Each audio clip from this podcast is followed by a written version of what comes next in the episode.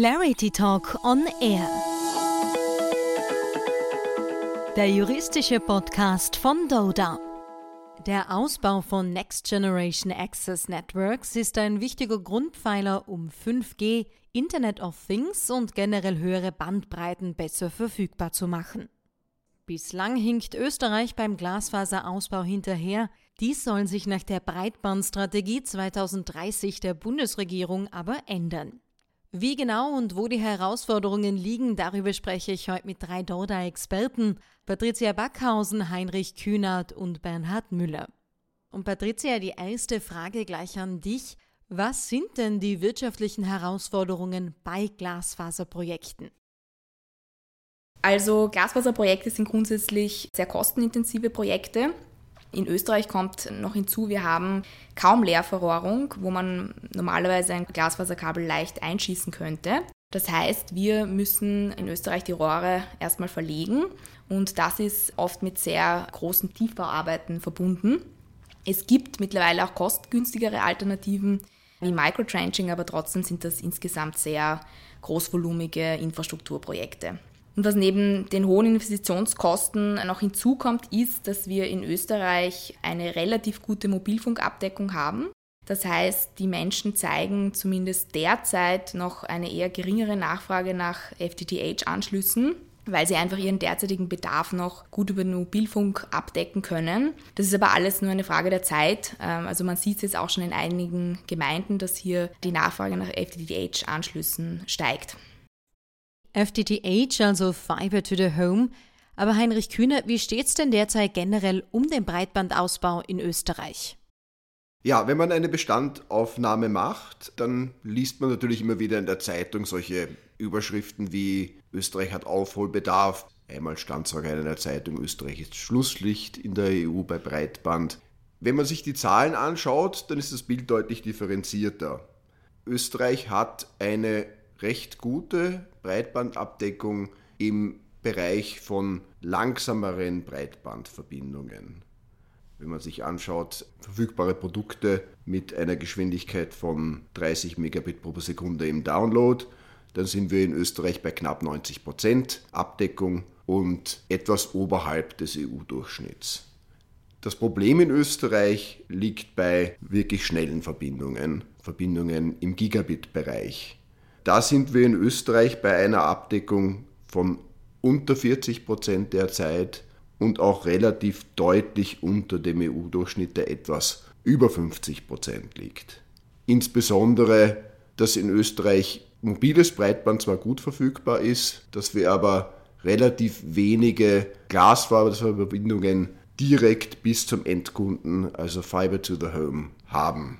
FTTH-Verbindungen liegen in Österreich derzeit bei einer Abdeckung von 20,5 Prozent. Der EU-Durchschnitt hier liegt bei über 40 Prozent. Und dafür gibt es Gründe, die Patricia Backhausen ebenfalls schon kurz erwähnt hat. Es gibt relativ wenige Leerrohre. Es gibt in Österreich eine Bevölkerungsverteilung, die den Ausbau etwas schwieriger macht, weil die Bevölkerung in Österreich nicht so konzentriert ist. Es gibt in Österreich auch eine recht gute Qualität des Kupferleitungsnetzes, was dazu geführt hat, dass man zunächst nicht voll bis zu den Gebäuden ausgebaut hat, sondern nur letztlich bis zu diesen Straßen-Cabinets, Street-Cabinets und dann mit Brückentechnologien letztlich die letzte Distanz bis zu den Endkunden überbrückt hat, wie DSL Vectoring. Es gibt aber auch ganz andere Gründe, die nicht so sehr auf der Hand liegen. Einer der Gründe ist der recht hohe Anteil von Satellitenfernsehen in Österreich. Das limitiert das Potenzial für Festnetzanbieter, Bündelprodukte zu verkaufen und macht den Ausbau daher etwas weniger attraktiv. Dennoch werden einige Projekte umgesetzt, aber wie funktioniert das denn genau bei Glasfaser? Glasfaserprojekte können ganz unterschiedlich umgesetzt werden. Da haben sich mittlerweile einige Modelle in Europa etabliert. In Österreich sieht man derzeit noch am häufigsten das Retail Demand Aggregation Model. Das heißt, hier erfolgt der Ausbau gestaffelt, je nach der Nachfrage in bestimmten Projektgebieten. Und diese Nachfrage wird einerseits äh, mit unverbindlichen Interessensbekundungen erhoben, Andererseits gibt es aber da auch schon verbindliche Bestellformulare und wenn dann bestimmte Grenzwerte erreicht werden, dann wird mit dem Ausbau gestartet. Das wird häufig auch noch verbunden mit Informationsveranstaltungen. Hintergrund ist wieder, dass man einfach generell eine Awareness schaffen möchte und auch die Bevölkerung dazu bewegen möchte, untereinander für FTTH-Anschlüsse zu werben, damit man eben den Zielwert möglichst schnell erreichen kann. Was wir in Österreich auch haben, sind die Landesgesellschaften. Fast jedes Bundesland hat eigentlich eine Landesgesellschaft gegründet. Auch diese Landesgesellschaften bauen parallel dazu passive Infrastruktur aus. Und das betrifft vor allem Gebiete, in denen es für Privatunternehmen nicht rentabel wäre, einen Rollout zu machen. Und um den Ausbau weiter zu fördern, startete eben am 23. März der zweite Fördercall aus der Breitbandmilliarde. Welche Förderungen stehen denn derzeit zur Verfügung? Dieses Programm ist letztlich äh, gegliedert in vier verschiedene Richtlinien.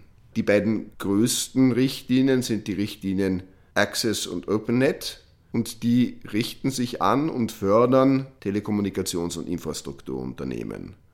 Daneben gibt es auch noch die Richtlinie Connect, die fördert die Herstellung von Glasfaseranschlüssen von bestimmten Endkunden, nämlich öffentlichen Einrichtungen, KMUs und auch landwirtschaftlichen Betrieben. Und dann gibt es noch als viertes die Förderrichtlinie Giga-App. Die fördert die experimentelle Entwicklung von bestimmten Anwendungen auf der Basis von gigabitfähigen Netzen. Die Idee ist da, bestimmte Leuchtturmprojekte zu fördern, zum Beispiel in den Bereichen Machine Learning und Virtual Reality. Ich fokussiere jetzt ein wenig auf die beiden Infrastrukturförderrichtlinien Access und OpenNet und zwischen diesen beiden bestehen letztlich zwei Unterschiede, die ineinander greifen. Die Richtlinie OpenNet sieht vor, dass das geförderte Unternehmen nicht auf dem Endkundenmarkt tätig sein darf. Das ist dann also ein echtes Open Access Netz wo nicht nur ein Vorleistungszugang gewährt wird, sondern der die Vorleistung gewährende Förderwerber letztlich auch nicht in Wettbewerb tritt mit den Unternehmen, denen er Zugang gewährt. Der Vorteil dieses Modells ist, dass die erforderliche Eigenleistung des Förderwerbers niedriger ist als in der Richtlinie Access, die es dem Förderwerber erlaubt, selbst auch auf dem Endkundenmarkt tätig zu sein. Das heißt, das ist die einzige, die in Frage kommt für Unternehmen, die tatsächlich Telekommunikationsdienste auf dem Endkundenmarkt anbieten. Die Eigenleistung bei OpenNet muss mindestens 10% betragen, bei Access muss sie mindestens 25% betragen. Der Rest sind im Wesentlichen Gemeinsamkeiten. Beide Richtlinien dienen letztlich dazu, passive Infrastrukturen bis zur Grundstücksgrenze zu fördern. Die müssen eine zuverlässig erreichbare Geschwindigkeit von mindestens 100 Megabit pro Sekunde gewährleisten und sie müssen auch ohne weitere Investitionen auf Gigabit-Geschwindigkeiten aufgerüstet werden können. Der Staat fördert das mit maximal 50 Prozent der förderungsfähigen Projektkosten. Dieser Fördersatz von 50 Prozent kann bis auf 65 Prozent steigen, wenn das Projekt Flächendeckung gewährleistet auf Basis der Haushalte, die erreicht werden. Und diese Flächendeckung letztlich knüpft daran an, dass man 95 Prozent der Haushalte erreicht in dem jeweiligen Gebiet. Nicht jedes Gebiet in Österreich kommt für die Förderung in Frage. Die Förderung gilt nur für weiße Gebiete und graue Gebiete. Das sind Gebiete, die letztlich durch die derzeit erreichte Geschwindigkeit definiert werden. Das ist verbindlich festgesetzt in einer Breitbandförderkarte. Und wichtig ist, dass jedes Unternehmen, das eine Förderung erhält, auf der Vorleistungsebene Zugang gewährleisten muss, im Wege eines Standardangebots eines öffentlichen. Dieser Zugang muss gewährleistet werden zur passiven physischen Infrastruktur, aber auch zu aktiven Netzkomponenten für die aktiven für mindestens zehn Jahre. Und blicken wir noch kurz auf die rechtlichen Rahmenbedingungen. Welche gilt es denn im Zusammenhang mit Glasfaserausbau zu beachten? Also ganz grundsätzlich kann man sagen, dass Leitungsrechte für den Glasfaserausbau ganz wesentlich sind. Wenn man seine Tätigkeit bei der Behörde ordnungsgemäß angezeigt hat, kann man sich als Bereitsteller von Kommunikationsnetzwerken auf das Leitungsrecht berufen. Äh, was ist das Leitungsrecht? Das ist ein gesetzlich gewährtes Recht, Leitungen über diverse Grundstücke zu legen. Auch hier gibt es unterschiedliche Regelungen. Das unterscheidet sich je nach Art des Grundstücks. Bei privaten Eigentum hat man als Grundstückseigentümer Anspruch auf Entschädigung. Da gibt es Richtsätze, die in einer separaten Verordnung geregelt sind. Bei Grundstücken, die öffentliches Gut darstellen, die sozusagen von jedermann benutzt werden können und auch im Eigentum einer öffentlichen Körperschaft stehen, besteht grundsätzlich kein Anspruch auf eine Abgeltung der Wertminderung. Daneben gibt es auch noch Mitbenutzungsrechte. Die wurden ins Leben gerufen, um eben einen Überbau an Infrastruktur zu verhindern. Das heißt, sofern Infrastruktur besteht und auch keine Ausnahmekriterien gegeben sind, hat man das Recht, eine Mitbenutzung anzufordern an bestehenden Leitungen.